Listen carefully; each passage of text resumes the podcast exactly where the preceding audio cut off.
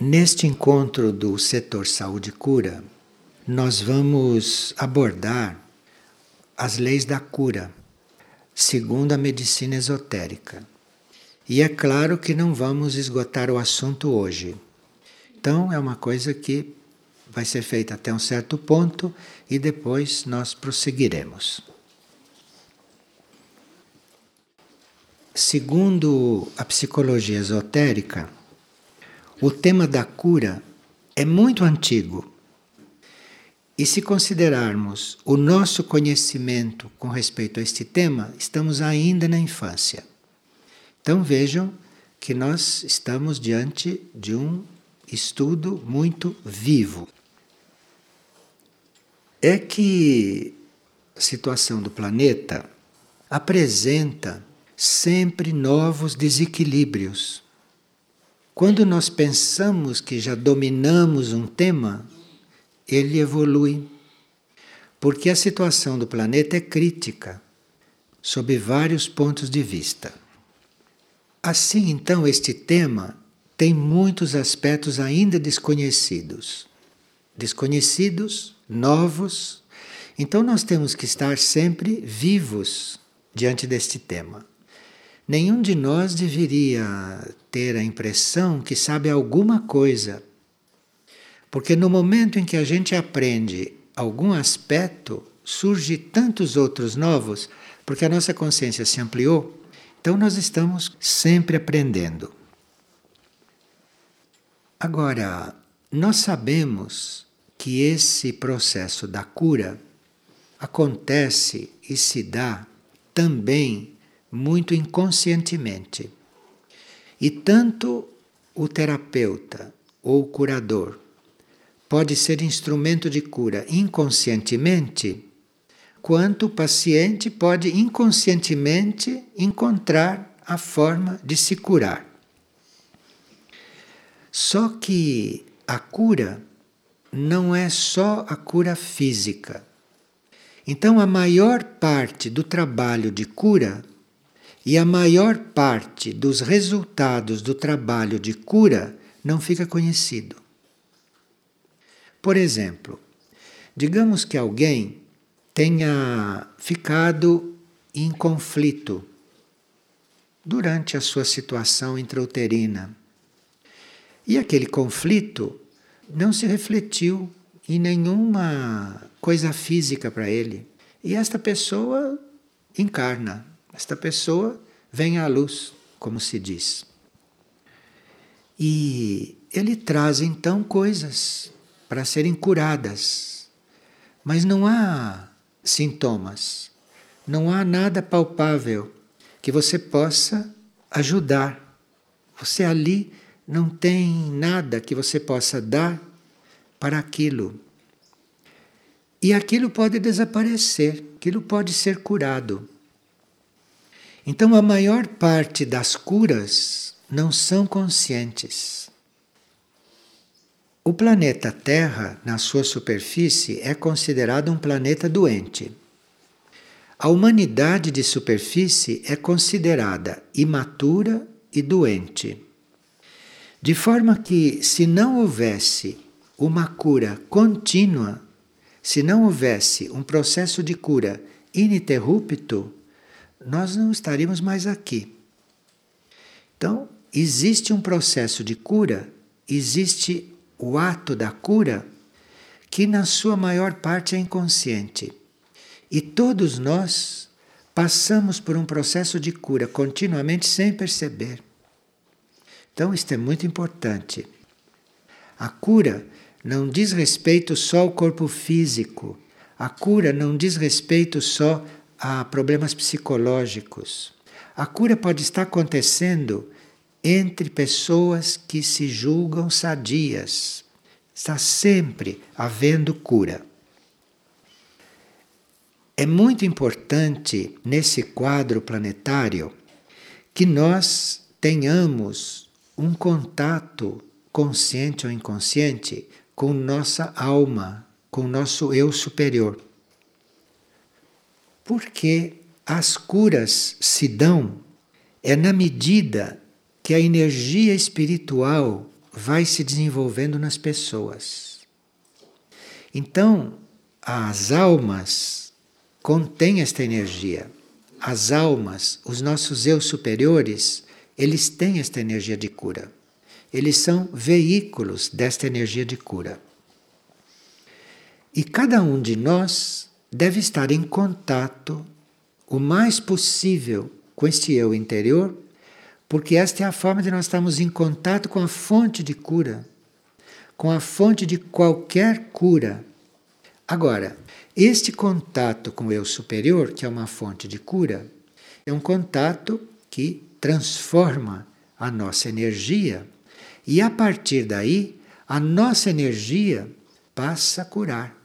Porque o eu interno está além deste plano das doenças.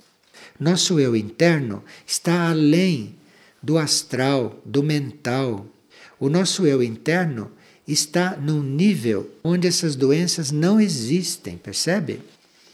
Então, esse trabalho de cura é um trabalho que existe do mental para baixo, e se nós estamos em contato com esta energia do eu superior, automaticamente nós estamos sendo fatores de cura, estamos sendo veículos de cura. Não precisa ser médico para isto, não precisa ser terapeuta para isto. Agora, se o indivíduo nasceu para ser médico, se o indivíduo nasceu para ser terapeuta, é claro que no seu íntimo ou nos seus mecanismos ele tem já uma tendência para se dedicar a isto de uma forma cada vez mais consciente. E nós outros não. Nós estamos neste processo, eventualmente sem perceber. Agora, um médico, um terapeuta, alguém que veio para exercer isto no plano físico, vai ter mais atenção para estes fatos e, se tiver mais atenção, vai perceber melhor como isto funciona. Porque isso não pode ser descrito. É a pessoa que tem que perceber que está acontecendo e ela então se dedicar para que isto progrida. Então, existe um processo de cura contínuo, continuamente. Às vezes, um processo inconsciente que se dá com todos, e às vezes um processo que é consciente, mas aí precisa ter alguém que se dedique a isto e alguém que esteja conectado com isto a ponto da sua parte consciente tomar conhecimento disto. Em geral, quando a medicina entra neste assunto, ela está cuidando dos efeitos. Porque você vai procurar um médico quando você está com alguma coisa. Então a medicina vai lidar com aqueles efeitos. E nem sempre a medicina procura a origem daquela situação, que seria muito importante. Porque de duas uma, ou você inconscientemente, sem perceber, está sendo instrumento de cura, então você não precisa saber nada.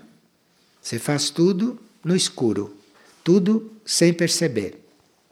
Agora, se você é consciente, você deveria estar buscando a origem daquilo. Porque senão você vai fazer um tratamento paliativo e aquilo não vai cessar. Aquilo vai voltar, aquilo vai retornar de uma outra forma. Aquilo vai retornar com outros sintomas. Então não foi resolvido o assunto.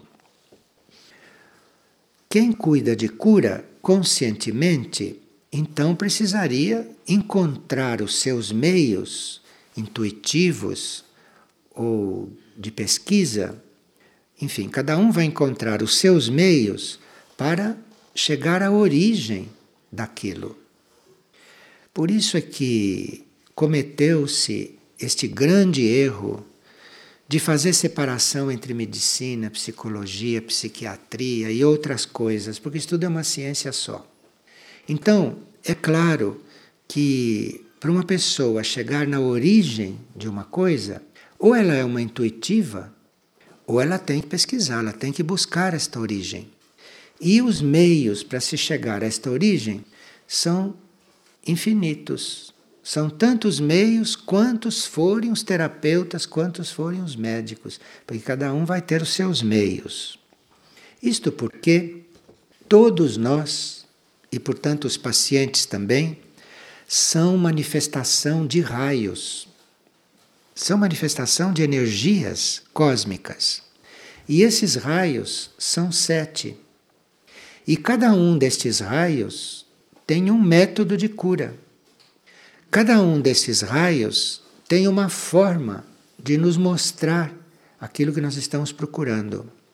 Isto vai depender não só do raio do terapeuta, ou do raio do médico, ou do raio do curador, como do raio do paciente.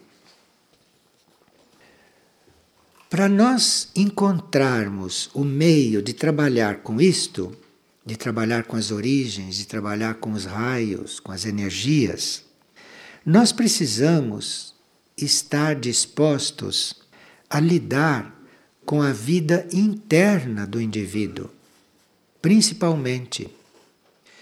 Essas perguntas que a gente faz para as pessoas e que toma nota, essas perguntas, isto é uma parte da coisa.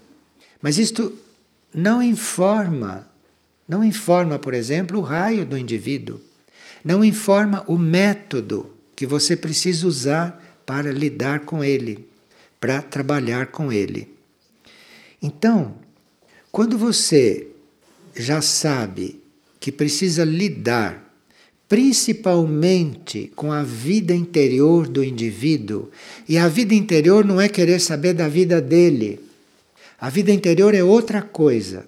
A vida interior não tem nada a ver com esta, que todo mundo fica muito aguçado para saber como é. É preciso a vida interior do indivíduo. E aí precisa que cada um busque os seus meios para chegar nisso. Cada um pesquise os seus meios. E existem muitas formas de nós pesquisarmos. Existe a forma do silêncio, não é? você se colocar em silêncio e pedir luz sobre a coisa. Existe a forma de você sonhar, ter um sonho e num sonho ter uma indicação precisa. Existe a forma de você se colocar o assunto que você precisa descobrir. Isto é, eu preciso descobrir isto nesse tratamento. Quando isso está muito claro, você desliga daquele assunto. Você coloca o assunto para ser resolvido e você desliga do assunto em seguida. Mas nem volte ao assunto com pensamento, porque cada vez que você torna a perguntar, você traz o assunto de novo para o consciente. E ele tem que ir lá para o fundo de novo para te dar um sinal válido. Então, isto de lidar com a vida interior do indivíduo é uma consequência de você aprender a lidar com a sua vida interior. E veja, se você faz, por exemplo, uma pergunta para o seu interno: isto é um caso de medicamento ou é um caso de outra coisa? Coloque esta pergunta. E tenha fé, aguarde que isto emerja, aguarda que isto venha. Porque isto pode vir em um lampo, isto pode vir em um insight, um momento. Como isso pode ser encontrado em um livro. Uma pessoa pode chegar e te dar a resposta. Enfim, quem lida com cura está lidando com tudo, com tudo. Um médico distraído, um terapeuta distraído, um paciente distraído, é muito complicado você lidar com isto. Porque se ele é distraído, as coisas já chegaram para ele inúmeras vezes e ele não percebeu. Então aqui tem um fato de concentração tranquila, de concentração simples, de concentração, mas uma concentração instalada e que não é preocupação. Porque a preocupação faz com que a mente fique girando, procurando soluções e apresentando soluções conforme a nossa experiência. E nós não sabemos se a nossa experiência, por grande que seja, serve para aquele caso. Porque cada caso é um caso realmente. Então nós podemos ter uma longa experiência e toda essa longa experiência pode não servir para aquele caso. Talvez seja um caso só de você estar diante dele e aguardar que ele se resolva. Existe isto. Aguardar que aquilo aconteça. E enquanto você está aguardando, você continue tranquila lá no seu interior. Aí você vai se comunicando com a vida interior do indivíduo. E no interno, o plano interno seu, o plano interno do paciente, vai começando a se comunicar, então começa uma colaboração. E é isto que nós chamamos de cura psicológica. Cura psicológica não é você estar extraindo da pessoa as coisas e dando palpite na vida dela. A cura psicológica é o seu interior está no processo da cura e o interior do indivíduo também. Aí, de interior para interior, vai dando uma colaboração. Muitas enfermidades, muitas situações, em maior número do que nós pensamos, são situações existentes no reino humano como um todo, não é daquele indivíduo. Então, uma coisa é um indivíduo doente, outra coisa é um indivíduo que está com um sintoma que é do reino humano todo. Porque existem moléstias planetárias, existem incômodos planetários, existem doenças que estão no planeta como um todo. E, portanto, toda a humanidade está sujeita àquelas doenças. E o médico, o terapeuta ou quem está lidando com cura deve saber se aquele sintoma é para ser abordado no indivíduo como um paciente ou se ele está ali apresentando um sintoma que é da humanidade toda, que é do planeta. Este é outro modo de tratar. Este planeta ou esta humanidade, isto é uma entidade isto é uma entidade que tem também a sua cura por fazer. O planeta tem que ser curado, a humanidade tem que ser curada. E há indivíduos que individualmente não estão doentes naquele sentido, mas estão apresentando sintoma porque eles fazem parte da humanidade e porque eles fazem parte do planeta. Tudo isto tem que estar ao alcance da medicina. Tudo isso tem que estar ao alcance dos terapeutas, dos médicos, não? como está ao alcance dos curadores. Os curadores, embora lidem com isto inconscientemente, internamente eles sabem do que realmente está acontecendo. E como sabem o que está acontecendo, vão passar para o paciente ou vão pedir a colaboração do paciente naquele tanto que o paciente pode colaborar. Porque de nada serviria preocupar o paciente com uma coisa que individualmente ele não pode resolver, porque ele está com mal planetário. Ele está com mal humano. Não é dele aquilo. Então, realmente, cada caso é um caso. Quando nós estamos trabalhando em grupo, isto é muito mais simples. Então, seria muito indicado, por exemplo, que quem trabalha com cura, quem trabalha com medicina, quem trabalha como terapeuta, seria muito indicado que trabalhassem em grupo, compartilhassem certas coisas, não no sentido de transferir experiência, não só isto. O principal não é isto. O principal é você trabalhar em grupo, porque um grupo, num grupo, cabe mais conhecimento do que em um indivíduo. Nós estamos falando de pessoas normais, né? não estamos falando de gênios nem de, de grandes, nós estamos falando de pessoas normais como nós. Então, a energia de cura pode fluir sobre um indivíduo ela pode fluir sobre um médico, sobre um terapeuta, sem dúvida nenhuma.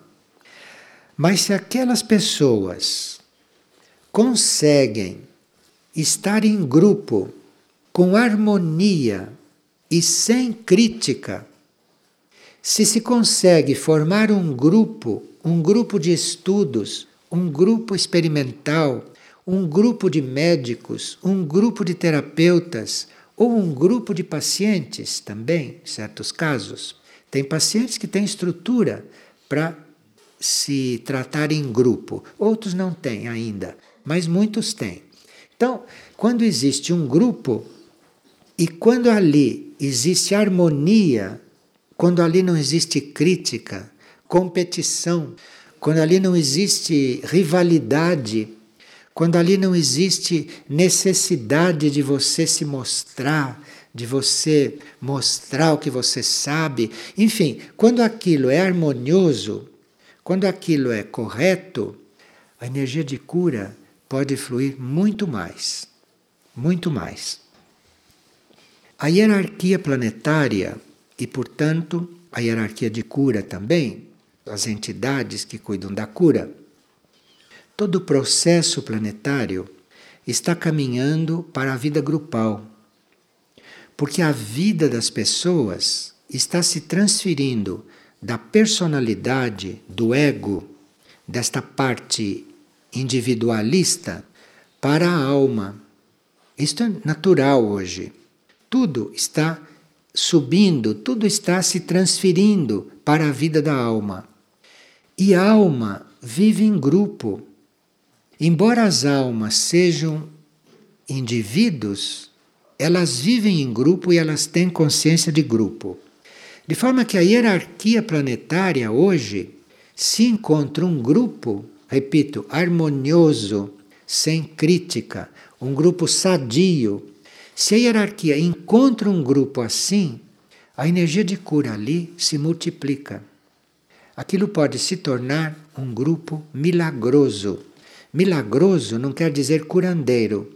Milagroso quer dizer lidar com forças e lidar com energias de outros planos, que aqui são consideradas milagrosas e que nos outros planos são normais. Então, se o grupo está nessas condições, as hierarquias de cura vão conseguir fazer fluir ali muito mais. Um grupo assim tende a se integrar. Nota que integração não é só nesse sentido material que a gente usa. Um grupo assim tende a se integrar. O que quer dizer um grupo integrado? Quer dizer as auras de cada indivíduo se misturarem, se mesclarem. Isto é um grupo integrado. Então, um grupo integrado não é porque você aprendeu a tratar bem o outro, como as pessoas aqui pedem que a gente faça. Um grupo integrado não é só você atender bem uma pessoa ou entre o grupo haver uma harmonia externa. Um grupo realmente integrado para este efeito, é um grupo cujas auras de todos estão se mesclando, estão se misturando, estão se unindo. Para isso, precisa que a gente trabalhe com paciência, que a gente trabalhe sem esperar resultados conscientes, porque já sabemos que no momento que a gente começa a trabalhar com isso, resultado já está acontecendo. Só que não é consciente e não aparece. Então aqui precisa ter muita paciência, precisa ter uma certa inteligência, inteligência não no sentido de inventar coisas ou de ser brilhante, ser inteligente, não, a ponto de saber que as coisas estão acontecendo mesmo que não se veja. Aqui que precisa inteligência que precisa terceiro raio. Quer dizer, você saber que se você fez um trabalho, se você teve uma intenção, se você se colocou para fazer aquilo, já está acontecendo. Aqui precisa que o terceiro raio dê inteligência para esta pessoa ver isto, para ela ser paciente. Se esse trabalho for feito, este indivíduo vai ficando impessoal. E é a impessoalidade que faz um grupo se integrar.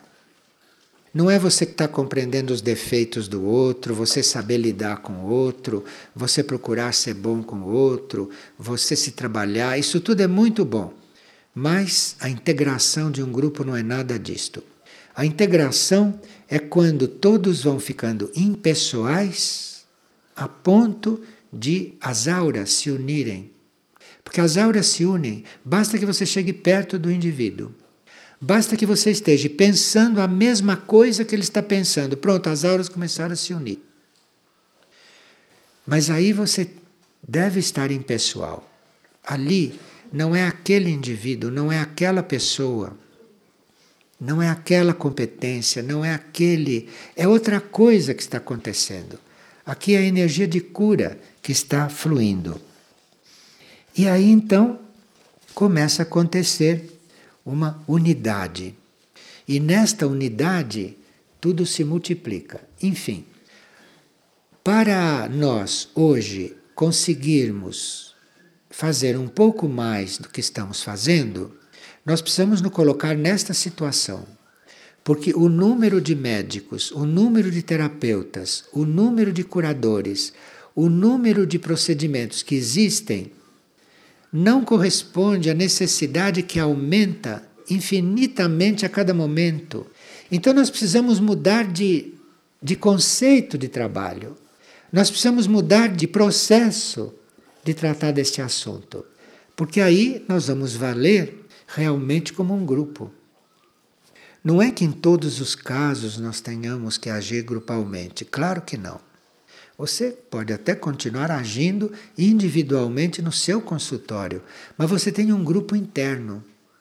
Você faz parte de um grupo de almas. E o grupo de almas, você, esse grupo pode estar espalhado pelo planeta e até nunca se encontrar. Não precisa mesa redonda, reunião, prontuários. Isso tudo são coisas da Terra, coisas necessárias para a ordem das coisas aqui. Mas medicina não é isto. Trabalho não é só isto. Então, se você estiver em grupo, vai ser diferente. As coisas vão fluir diferente. Então é por isso que de quando em quando nós fazemos reunião de médicos, fazemos reuniões de cura, reuniões de quem trabalha com isto. É para que vá havendo uma interação, para que vá havendo uma aura, para que uma aura vá acontecendo, vá se unindo, para que esses indivíduos vão diluindo as suas coisas pessoais e vão se tornando impessoais e vão se tornando unidos. Mas para isso precisa realmente harmonia.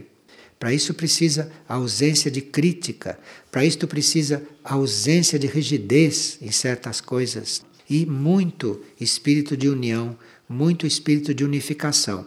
Isto tudo são coisas mentais. Na prática, as auras precisam se unir, compreende? Então precisa de encontros periódicos para que vá havendo esse treinamento. E para que haja esse treinamento de forma que aquele grupo realmente comece a funcionar efetivamente nos planos internos. E se o grupo começa a trabalhar nos planos internos, se todos começam a trabalhar entre si, cada indivíduo aqui na vida prática tem um maior valor. Quem trabalha com isto teria que ser magnético. Teria que ser magnético. Se ele ainda não é magnético o suficiente, ele precisa se tornar magnético. Agora, para uma pessoa se tornar magnética, você não dá uma injeção nela e ela fica magnética. Você não transfere nada para ela para ela ser magnética. Uma pessoa começa a ser magnética quando a finalidade da vida dela é ser como é o ser interno dela. A pessoa vai ficando magnética é à medida que ela busca um alinhamento com o seu ser interior. Aí que ela vai ficando magnética. E não é quando ela quer e nem quando ela percebe. Ela vai percebendo que ficou magnética porque ela tem uma coisa que, quando irradia, cura os outros. Ou quando irradia, muda a situação do outro. Então ela se tornou magnética. Isto não se mede. Isto não se mede. E isso não se faz com a mente e nem estudando magnetismo para ser mágico. O magnetismo, nesse sentido, vai surgindo quando nós estamos buscando o contato com o nosso eu interior. E a resposta é esse magnetismo. A resposta é esta qualidade que nós precisamos para exercer esses trabalhos. Quem é magnético atrai aqueles que ele deve tratar. Então, se alguém já tem um certo magnetismo, vão chegar para ele os casos que ele deve tratar. Ele atraiu com seu magnetismo. Isso é uma coisa magnética. Então ele atrai todas as pessoas que são afinadas com o raio dele, com a energia dele. Então, ou é um indivíduo, ou é um paciente do mesmo raio, ou é um paciente de um raio afim. Mas ele pode não ter essa psicologia de saber qual é o raio da pessoa e nem precisa. Basta que ele seja magnético, isto é, basta que ele esteja contando, em primeiro lugar, com o ser interno dele, que ele esteja buscando isto, fazendo este alinhamento, e ele mesmo atrai quem ele deve atrair. E aqui, quando ele atrai quem ele deve atrair, ele deve ter uma atitude muito descentralizada. Porque se ele estiver contido no seu ponto magnético, o outro não vai suportar, o outro não vai aguentar, o outro vai achar estranho, ou o outro vai receber uma energia que o incomoda, o outro vai receber uma energia que não ajuda, muito forte para ele. Então, por um lado, você tem que estar buscando esta energia interna, você tem que ser magnético, mas ao mesmo tempo você tem que ser descentrado, você tem que ser inclusivo. Depois que você procurou o seu ponto, aí você vai ser inclusivo, aí você vai ser descentrado, aí você vai ser aberto. Porque na sua abertura, o excesso vai ser dissolvido. O excesso vai para quem precisa receber indiretamente. E este processo de ser magnético e este processo de buscar lá dentro de si os meios para lidar com a cura, isso vai também estimular no paciente, vai estimular na pessoa que deve ser tratada a atividade necessária para ele. Então, você assim, sem ser magnético, vai dar um conselho para alguém, vai dar uma sugestão, e ele pode não aceitar. Porque ele vai ter que fazer tantas adaptações que ele não vai aceitar aquilo. Se você tiver já este magnetismo, então você vai irradiar para ele uma espécie de facilidade que vai dissolver nele os obstáculos, que vai dissolver nele as dificuldades.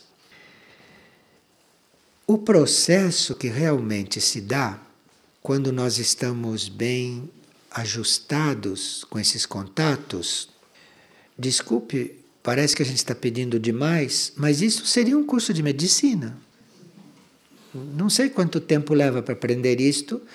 Para alguns é rápido, para outros é mais lento. Mas isso seria um curso de medicina. Todo o resto é acessório. Todo o resto sem isso de nada serve. Todo o resto sem isso é como uma farmácia. Mais nada. Bom, então. Com esse processo feito, isto é, nós preparados para estarmos nesse processo, então isto vai se dar em vários planos. Esse nosso magnetismo, esta nossa energia que vem de dentro, vai fazer com que a alma estimule a alma do outro. Então tem um processo que é aí que é no plano da alma que é no nível da alma. Veja como é importante você estar com o paciente certo. Porque se o paciente não é para você, isto não se dá. Isto não acontece. Você tem que estar com o paciente certo, com o paciente que o seu magnetismo atraiu, que chegou para você, porque é aquele que você deve tratar. Então, a irradiação da alma vai sobre a alma do paciente. A irradiação da mente vai sobre a mente do paciente. E quando a irradiação da mente vai para a mente do paciente, vai reunir nele a energia da vontade. Então não basta só tocar a alma do paciente, você precisa tocar a mente também, porque é na mente que ele vai encontrar a vontade para seguir aquilo que deve ser seguido. A sua energia magnética do plano astral, do plano emocional, vai para o corpo emocional do paciente. E indo para o corpo emocional do paciente, o paciente vai ficar flexível, como receptividade. Vai ficar flexível em mais um nível. Porque ele pode estar flexível mentalmente, mas não está emocionalmente, por algum motivo. Porque ele pode estar em contato com o astral planetário e no astral planetário ele pode, naquele momento, estar em contato com algum nódulo que ele não está podendo absorver, não está podendo tratar. Porque o emocional também é coletivo. Então, o emocional, o plano astral do médico ou do terapeuta, deve estar irradiando para o plano astral do outro. E o etérico vai estar irradiando para o etérico do indivíduo que está sendo tratado. E o etérico estimulado quer dizer ele conseguir organizar as suas forças. Então veja, quando a gente diz que para trabalhar, para viver, para estar em contato, precisa estar buscando o ser interno, é por todas estas coisas. Não é por um motivo de você ficar em paz ou se sentir bem, é em função de um serviço, é em função de você estar realmente influindo para que a humanidade toda e para que este planeta como um todo na sua superfície se resolva um tanto nesse estado caótico em que se encontra. Agora, funcionando em todos esses níveis, isto é uma obra considerável, porque cada indivíduo que é aceso nesses níveis, isto é, cada indivíduo que recebe esta energia em todos esses níveis, ele também se transforma numa chama. Ele também se transforma num pequeno fogo.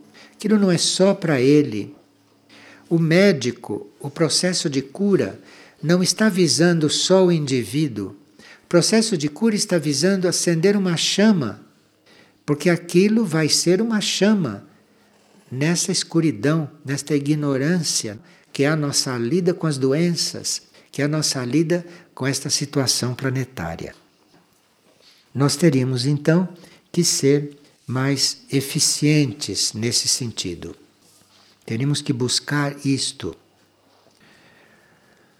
Nós vamos ler hoje a primeira lei de cura. A primeira lei diz o seguinte: Toda doença é o resultado da vida da alma inibida. Existem muitas causas aparentes para as doenças. Você pode enumerar as causas. Isso tudo é verdade no plano da ilusão. Toda doença é o resultado da vida da alma inibida. Porque se a alma não está inibida, não há doença. O mundo pode estar todo infectado. O mundo pode estar caindo aos pedaços. O mundo pode ser um hospital de isolamento.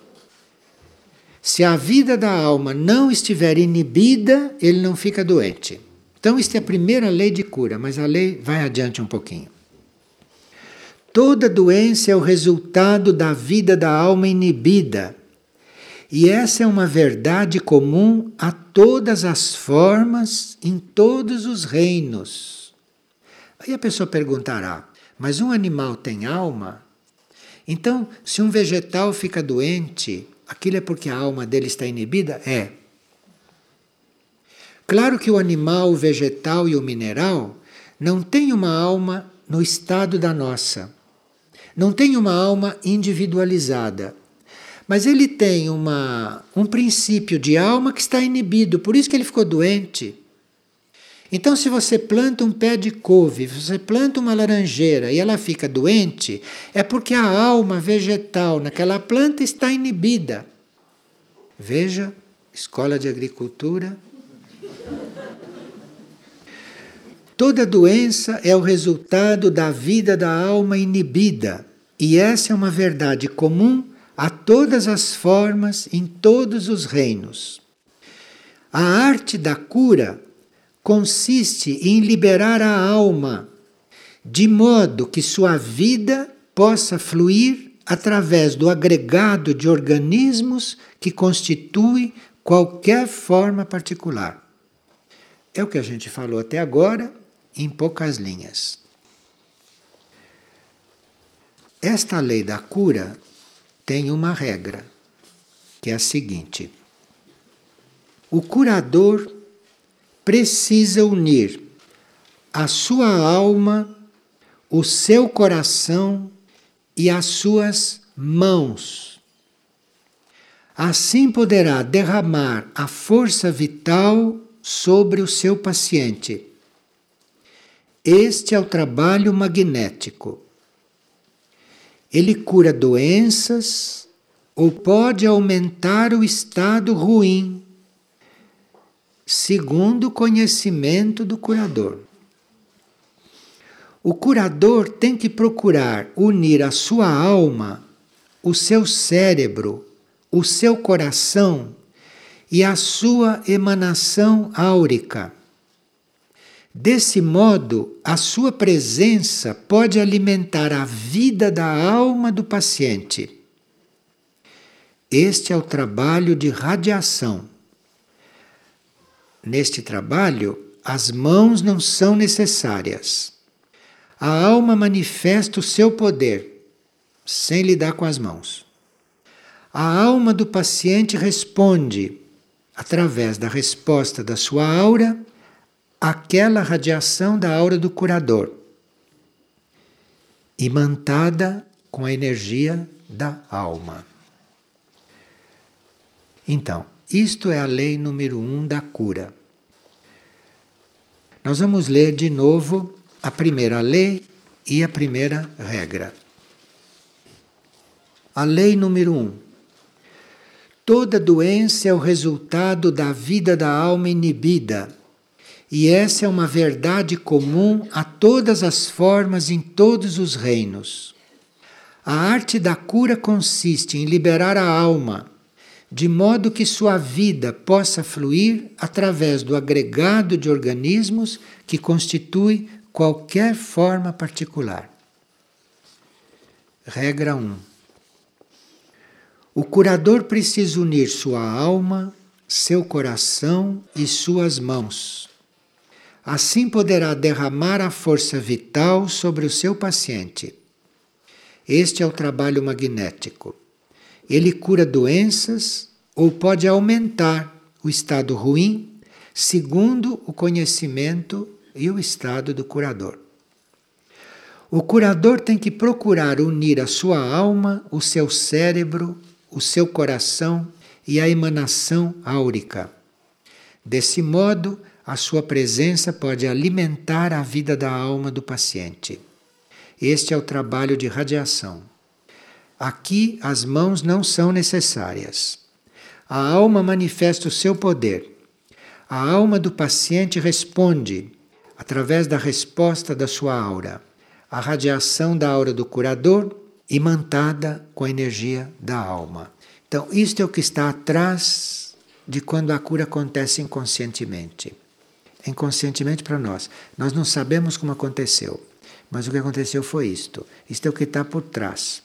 Então, nós temos que conhecer esses bastidores para podermos estar lidando um pouco mais conscientemente com os nossos dons. Porque há muitos seres que entram em uma faculdade de medicina porque têm um dom de trabalhar com aquilo. E ele tem que alimentar este dom e não que fazer uma carreira comercial. Ele tem que alimentar este dom. Ele tem que saber como lidar com aquilo que o mandou para uma faculdade ou aquilo que atraiu um trabalho para ele, que atraiu uma tarefa para ele.